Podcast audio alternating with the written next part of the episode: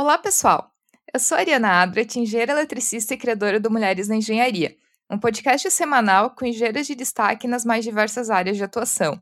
Durante as minhas conversas com elas, vamos falar de seus projetos, carreira, novas tecnologias, cases de empreendedorismo e muito mais. Eu tenho certeza que vou aprender em cada episódio e espero que você também. E o Mulheres na Engenharia já está no Instagram, no Twitter, no Spotify você pode seguir o podcast em qualquer um desses lugares ou então acessar o site www.mulheresnaengenharia.com.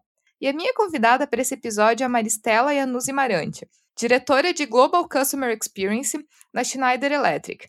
Além disso, a Maristela é diretora de Diversidade e Inclusão e a Schneider Electric é hoje uma empresa referência nesse quesito. Então também vamos conversar um pouco sobre isso.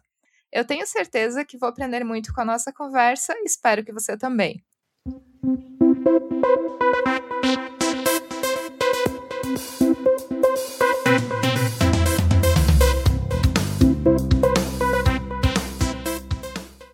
Maristela, seja muito bem-vinda ao Mulheres em Engenharia. Muito bom te receber aqui no podcast para conversar contigo e para tu contar a tua história para gente. Muito obrigada, Ariana.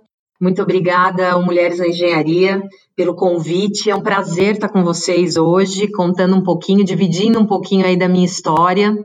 Eu acho que essa essa iniciativa de vocês é fantástica, porque nós vivemos de modelos, né? Então, contar e ouvir um pouco sobre outras mulheres que atingiram uh, algum tipo de sucesso na área de engenharia é sempre muito gratificante. Ter sido convidada foi uma honra, né? Então, muito obrigada pelo convite. E Maristela, até para começar, tu pode contar para a gente um pouco da tua carreira e também o porquê que tu acabou escolhendo engenharia como formação? Bom, é, você comentou que eu sou responsável pela área de diversidade aqui na companhia, né? E eu acho que o meu trabalho de diversidade começou antes mesmo de eu saber o que significava diversidade, por conta de tudo que eu já trabalhei na minha vida até chegar na decisão né, de, de ser engenheira. Eu sempre gostei muito da área de exatas, sempre fui muito bem no colégio nas matérias de matemática, física, sempre gostei muito. Então eu tinha meio que definido assim na minha cabeça que eu seguiria é, alguma área relacionada a exatas. Uh, na época, a escola que eu estudava, você, quando ia para o colegial, você dividia em exatas, humanas e biológicas. Biológicas eu tinha certeza absoluta que eu jamais iria fazer. E, e humanas, e, e, entre humanas e exatas, eu acabei optando por exatas. Mas no final das contas, eu resolvi uh, fazer colegial técnico, porque eu queria trabalhar e tinha que estudar à noite, e optei por processamento de dados.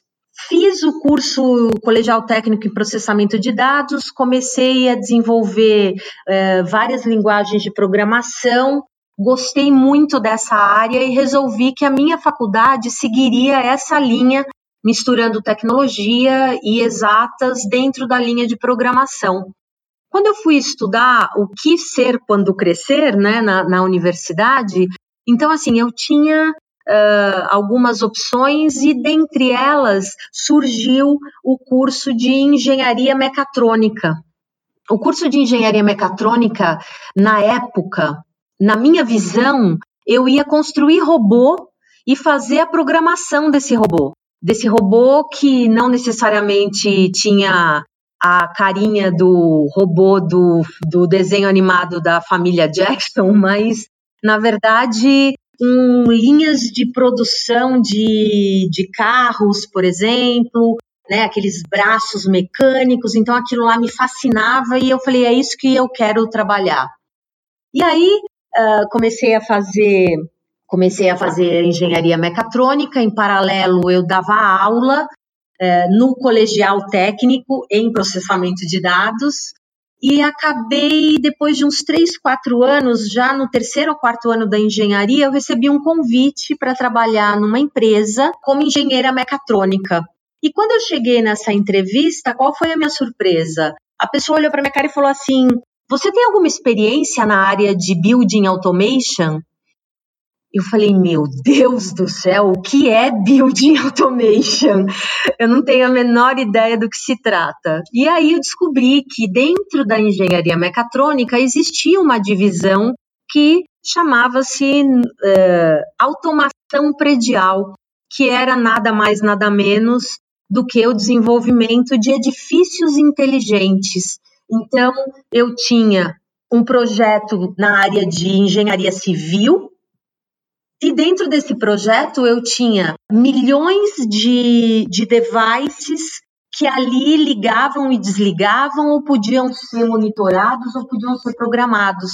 E que quando eu entrava num edifício e a luz acendia, a catraca indicava em que elevador eu deveria ir passando o crachá, a câmera seguia a pessoa que entrava numa área que era restrita, o alarme uh, tocava caso aumentasse em 0,1 a diagramação de fumaça dentro do edifício ou controlava a temperatura ambiente. Aí eu entendi o que, que era engenharia mecatrônica com ênfase em automação predial. E nesse momento eu falei, gente, eu não quero mais fazer robô, agora eu quero fazer edifícios inteligentes. E foi nisso que eu me especializei e trabalhei durante 15 anos uh, nessa área. Só que qual foi a grande vantagem? E aí eu acho que isso é mérito da engenharia eu não precisava ser aquela engenheira de botina, capacete e ficar correndo a obra e voltar para casa cheia de cal. É, eu resolvi trabalhar e me especializar na parte de aplicação, do desenvolvimento do projeto e de ir perante ao cliente vender a minha ideia. Então, eu passei a cuidar de aplicação, de, da engenharia, eu, eu passei a cuidar dos projetos e da cotação. E o, o, final da linha ali era a área comercial, porque no fim eu que vendi esse projeto para o dono da construtora, para o investidor da indústria, do laboratório farmacêutico, etc. Então, eu consegui navegar por várias áreas dentro da companhia na época e foi uma experiência fantástica e foi essa experiência de 15 anos dentro da, dessa empresa que também me proporcionaram a experiência de vir para a Schneider Electric, onde eu trabalho hoje. É, quando eu vim para a Schneider, eu vim dentro da área ainda de engenharia é, mecatrônica, né, em building automation, mas também com essa ênfase no comercial.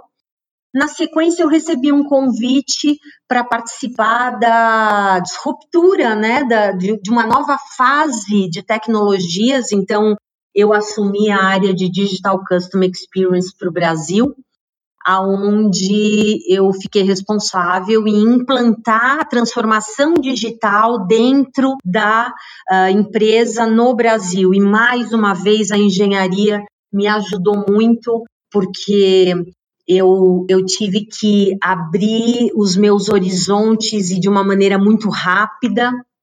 Fui me especializar em estratégia digital, uh, sempre fui uma pessoa extremamente uh, conectada, então não era muito difícil de conhecer as, as novas uh, formas de, de, de chegar até o nosso cliente, né?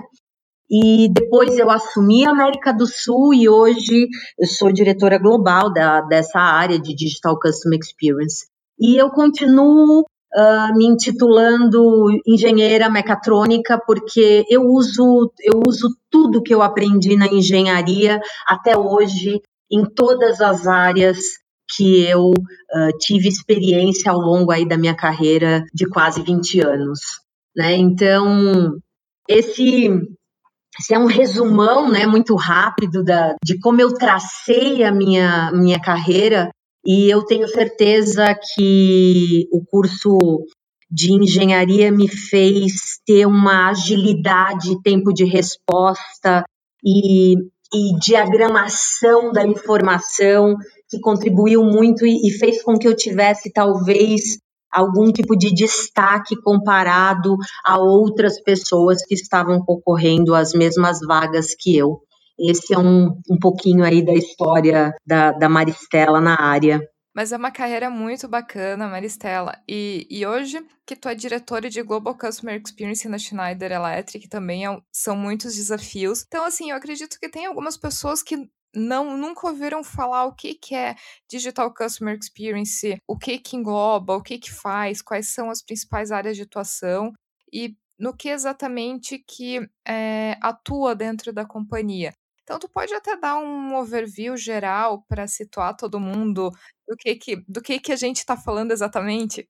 É, hoje hoje está muito na moda, né? Você falar da experiência do cliente. As pessoas hoje já usam bastante a experiência como uma palavra até de marketing, né? É, mas assim, quando, quando eu comecei em 2014 na área de Digital Customer Experience, foi uma área criada nova dentro da companhia, uh, qual era o grande. O, o, Digital Customer Experience é aquela pessoa que concentra nela toda a responsabilidade de criar um guide e criar uma boa experiência para o cliente. Então, por exemplo, dentro da Schneider Electric, quando você fala do Digital Customer Experience, essa pessoa é a pessoa que acompanha o sucesso do nosso site, da nossa web, o sucesso das nossas redes sociais, o sucesso do nosso blog, o sucesso do nosso portal de relacionamento, o sucesso da, dos nossos programas de fidelidade, das nossas certificações, tudo isso de forma digital. Por quê? Porque o mundo é, teve uma mudança tão grande que uh, a gente até usa isso como um exemplo aqui dentro da companhia, que a gente diz assim: por que é que eu tenho que exigir que o, o, o meu cliente saia do escritório dele, da cidade dele, do país dele, e atravesse fronteiras com, com a, o distanciamento do dia a dia, do trabalho, da família, do tempo e etc., versus todo o custo uh, e obrigá-lo a vir até aqui para fazer um curso. Se hoje eu posso comprar um carro pela internet e customizar esse carro tudo através de um aplicativo. Então, hoje o público e as gerações já estão habituadas com esse tipo de experiência. Então, a indústria ela tem que se adaptar à experiência da geração e do cliente que ele tem hoje. Então, o que antes a, a força de vendas da companhia era responsável em fazer o crescimento da marca, vender mais, fazer com que cada vez mais a marca uh, seja conhecida no mercado, seja B2C ou B2B. Uh, o Digital Customer Experience ele vem para potencializar isso. Então, o meu vendedor ele vai continuar indo no cliente para ajudar, para assessorar, para suportar, mas antes o que o cliente, quando ele precisava de um catálogo para pôr numa proposta, ele ligava para o vendedor, quando ele, quando ele tinha sorte de falar com o vendedor, ele pedia o catálogo, aí o vendedor tinha que ir atrás disso, mandar imprimir, mandar entregar. Então, assim, perdia-se muito tempo com toda essa logística. O Digital Customer Experience, ele vai lá para garantir que a pessoa ela vai entrar no site e vai achar facilmente o catálogo com a melhor foto com o melhor descritivo técnico e comercial, de tal forma que o cliente não precise falar com ninguém dentro da companhia para um caso como esse. Então, são todas as formas que a Schneider tem de se comunicar com o seu parceiro de forma digital. Então, hoje, por exemplo, eu respondo pelo portal de relacionamento da Schneider mundialmente.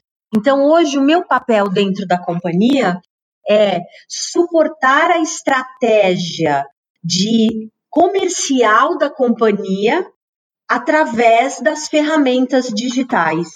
Então, eu faço o mesmo trabalho que o business faz no corpo a corpo, só que sempre com esse foco no digital. Isso é o famoso DCX. Schneider Electric é uma empresa bem tradicional na, no, no ramo de fornecimento de equipamentos e, enfim, de, vários, de várias linhas de produtos e tem um core business muito relacionado com a engenharia. Então, os clientes, eu acredito que os próprios clientes da Schneider Electric, de maneira geral, são pessoas com um certo background técnico. Sim, sem dúvida. O DNA da companhia, o DNA da companhia é de engenharia pura. E assim, dentro desse público, como que vocês têm utilizado tecnologia para interagir mais com esses clientes? E assim, tem algum exemplo até de erro, de acertos que aconteceram nesse caminho, até para exemplificar para o pessoal de, enfim, erros comuns que podem acontecer nessa interação com clientes? Ah, tem. É, nós não somos os donos da verdade, né? E, e existem, existem falhas, sem dúvida nenhuma. Primeiro, existem as, falha, as falhas naturais uh, de qualquer processo. Né? Então, acontecem. Dentro do digital, a, a grande diferença é que as falhas elas ocorrem um, numa velocidade muito maior. Né? Então, um exemplo uh, muito, muito é, pequeno em questão de risco, mas que toma uma proporção gigantesca é quando você fala, por exemplo, uh, hoje em dia, principalmente quando a gente está falando aí de, de um mundo muito mais politicamente correto, né? Então você vai fazer, por exemplo, um post num, nas redes sociais, no LinkedIn o próprio Facebook, Instagram, e aí você coloca uma imagem de um eletricista. É natural que, num primeiro momento, você vai colocar a foto de um homem, né? E porque esse é o modelo que a gente ainda tem enviesado na nossa cabeça. E aí você tem que ter essa preocupação hoje de, de colocar a diversidade nessa imagem, ou em se atentar a detalhes. Por exemplo, uma vez nós recebemos um, um modelo de post que tinha uma imagem de um eletricista que era para fazer a campanha parabenizando o eletricista uh, no dia dele, que é em outubro. E aí, qual foi a minha surpresa? Uh, nós postamos a foto e começaram comentários no post questionando onde é que estavam os acessórios de segurança do eletricista da foto. Por quê? Porque a foto veio de outro país que não são exigidos os mesmos acessórios e a gente, na, na velocidade, passou para frente e nós imediatamente nos desculpamos, trocamos a imagem, e então assim, tudo toma uma proporção muito grande hoje quando a gente fala de digital, né? É, e isso pode, é um, foi uma falha. Nós não tivemos o, a, a delicadeza de se atentar a, a, isso. É, como você tem falhas uh, de projeto, porque pode acontecer, né? Então, aí, aí é, o, é o dia a dia de, de qualquer área. Né? Acho que o grande diferencial, o, o, ponto positivo do digital é que você pode ser muito ágil em tudo. E o ponto negativo é essa agilidade também. Que nem tu comentou que hoje assim, existe até uma preocupação em facilitar a vida de, por exemplo, muitas pessoas que precisariam de um catálogo, precisariam de alguma informação na empresa e que antes precisariam recorrer a um vendedor, que eles já consigam é o tal do self-service, né? A própria pessoa consegue acessar o site, consegue buscar a informação que ela precisa. E tu vê que, assim, existe alguma diferença é, se adaptar a essas tecnologias entre as pessoas mais novas, as, no... as gerações mais novas, ou até mesmo entre aquelas entre os clientes ali de 50, 60 anos. Eles estão aderindo? Vocês estão tendo alguma dificuldade extra, dependendo da faixa etária, da geração? Eu acho que hoje está muito bem aceita. É, hoje nós não temos esse tipo de, de dificuldade. Pelo contrário, nós somos uh, sempre cobrados para trazer cada vez mais agilidade, cada vez mais tecnologia, cada vez mais self-service há quatro, cinco anos atrás, nós tínhamos uma grande resistência. E não só da geração mais antiga.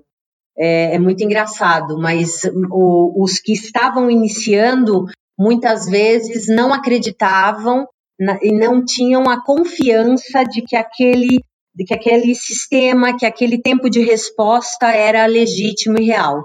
Eu acho que há quatro anos atrás a gente ainda tinha grandes dificuldades. Hoje não tem mais. Hoje é muito interessante.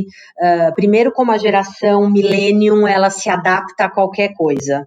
E as, os baby boomers e outras gerações que estão na ativa são extremamente uh, envolvidos também em tecnologia e cada vez mais eu acho que assim o fato de hoje nós termos um domínio do nosso do nosso dia nos nossos smartphones fizeram com que é, todo mundo se tornasse mais digital, coisa que há quatro anos atrás não acontecia. Maristela, agora indo também um pouquinho para o teu outro lado de atuação dentro da Schneider Electric, que eu acho muito bacana, porque a Schneider hoje ela é uma das empresas referências no quesito diversidade e inclusão.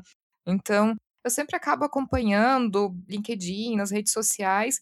Vocês fazem vários trabalhos muito interessantes nessa área, tanto na parte do pipeline, de promover é, a diversidade não só de gênero, mas é, diversidade entre outras comunidades, diversidade racial, diversidade LGBT, realmente ter pessoas diferentes dentro da empresa. Então, tu pode comentar até um pouco de como que é esse teu trabalho, ações que vocês fazem, como que vocês tratam diversidade e inclusão dentro da Schneider? Olha, diversidade e inclusão dentro da Schneider, ela já, ela, só para você ter uma ideia, nós temos cinco valores na companhia e um dos valores é abrace a diferença. Então, acho que só o fato de, de, você ter dentro dos valores da companhia a diversidade, ela permeia tudo dentro da empresa, né? A Schneider hoje ela está em 100 países e nós temos aproximadamente 180 mil funcionários. O que, que significa isso? Significa que se eu não trabalhar a diversidade, eu não consigo me comunicar entre os meus, né? Então, por isso que isso está enviesado uh, dentro da companhia. Uh, existe uma tendência muito grande de toda companhia que trabalha com diversidade e que prioriza a diversidade uh, começar empoderando as mulheres, né? Até porque, se a gente pensar que nós somos 54% da população mundial, né? Uh, se a gente não empoderar as mulheres, daqui a pouco as empresas vão, vão ter que começar a fechar as portas. Né? Então, pensando nisso, a gente começou com o empoderamento feminino. Então, nós fazemos um trabalho onde nós colocamos como um compromisso nosso de atingirmos até 2020 30% de mulheres em cargos de liderança top, no caso de diretoria acima, 40% das contratações anuais são e devem ser de mulheres, então quer dizer que na minha shortlist, para qualquer vaga dentro da companhia, quando eu chego ali nas, nos três últimos candidatos, pelo menos tem que ter uma mulher. Os currículos são avaliados pelos gestores sem Uh, sem que o gestor saiba se é homem ou mulher, se é branco ou negro, se tem 20 anos ou 60, se se formou na faculdade do tio João ou se formou em Harvard.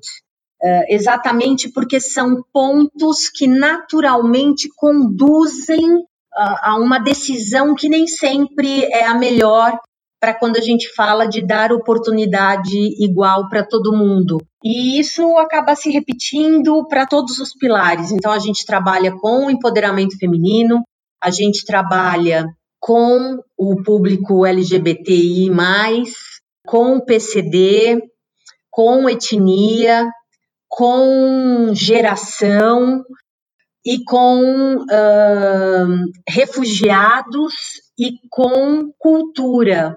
E esse cultura é porque a gente incentiva muito a rotatividade uh, das pessoas dentro da companhia. Então, uh, você nunca vai chegar num escritório da Schneider em nenhum lugar do mundo e não terão expatriados. Sempre nós incentivamos que as pessoas tenham essa experiência de cultura, de idioma, de áreas dentro da companhia. E aí, baseado nesse, em tudo isso que já vem do corporate, os países abraçam isso e tomam as suas ações uh, focadas no que o país representa a diversidade, né? Então, uh, eu não preciso uh, que um país muçulmano, por exemplo, trabalhe a contratação de negros, mas no Brasil, onde eu tenho metade da população negra e a hora que eu olho para minha mesa de diretoria, eu não tenho nenhum negro naquela mesa, eu tenho que sinalizar e tenho que incentivar é, essa mudança. Né? Então, aí para isso a gente gera ações. Então, por exemplo, hoje nós temos uma parceria com a Universidade Zumbi dos Palmares, e aí a gente volta lá atrás no nosso no início da nossa conversa quando eu falei de modelos. Nós já tivemos casos, por exemplo, da, de irmos numa escola da periferia e abrir vagas para trainee e no dia da inscrição não aparecer nenhum daquela escola, porque provavelmente ele não se reconheceu na companhia, por ser uma companhia europeia, por ser uma companhia de engenharia, por essa companhia não, não mostrar que ela está aberta para tudo e para todos. E aí, num segundo momento, a hora que você vai e faz uma parceria com uma universidade como a Zumbi dos Palmares, que tem 80% da sua, uh, dos seus alunos negros, a gente, uh, sem precisar entrar em detalhes, a gente mostra que estamos aqui porque nós queremos vocês lá dentro. E aí a gente abre essa possibilidade. Só que junto com essa possibilidade, a gente tem que abrir mão de algumas coisas que no passado nós não abríamos. Por exemplo, se eu quero pegar uma menina ou um menino da periferia para trabalhar aqui, eu não posso exigir que esse menino e que essa menina tenha inglês fluente, porque a chance dessa, desse jovem ter o inglês fluente é praticamente zero porque male male ele conseguiu chegar e ele é um vitorioso por estar na, por estar na faculdade. Então, a gente é, é a tentativa, a boa vontade, o erro e a correção. Então, a gente faz de um jeito, percebe que o resultado não foi bom, analisa o que está acontecendo, altera, treina os nossos gestores explicando do porquê que a gente precisa fazer isso e as pessoas com o tempo vão entrando nessa nessa onda, né? E, a, e, e passa a ser genuíno. Deixa de ser só, por exemplo, todos os nossos líderes têm no bônus deles o tema de diversidade. Então, uh, isso é uma forma de, de incentivar que o país cresça no, no tema diversidade e inovação.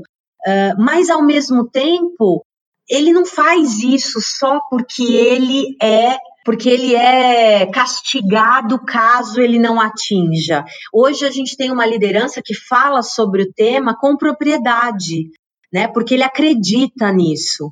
Então é, é muito bonito ver essa, essa grande mudança. Nós estamos longe ainda de atingir o que nós gostaríamos, mas uh, a gente tem tem tido resultados muito, muito bonitos. Não, mas eu queria realmente dar os parabéns que a Schneider Electric, que é uma das empresas referência, tem feito um trabalho muito bacana. Eu acho que só, só de se falar do tema e de se trazer as ações, se mostrar as ações, já é um muito bom início, porque é, já se traz a boa vontade e as ações para se melhorar a situação que, que a gente tem hoje. Então, eu acho que esse tema no, no Brasil é muito importante, porque é um país de mulheres, é um país de negros e, e é um país muito multicultural. Então, se a gente não levar essa multiculturalidade para dentro das empresas, a gente vai estar tá abrindo, abrindo mão de muitas pessoas com uma, um potencial gigante que poderiam ser excelentes profissionais, podiam seguir excelentes carreiras, mas que não estão tendo oportunidade para entrar nas empresas, né? E, mas Maristela, até para a gente finalizar o, a nossa conversa, se tu pudesse dar um conselho e uma, ou deixar uma mensagem final para todos os ouvintes do podcast, que conselho, que mensagem, que dica de carreira seria essa que tu passaria para o pessoal? Bom, é, eu eu aprendi ao longo da vida que uh, eu não preciso ser simultaneamente a melhor mãe, a melhor executiva, a melhor esposa, a melhor filha, a melhor amiga, ao mesmo tempo. Eu não preciso e não serei.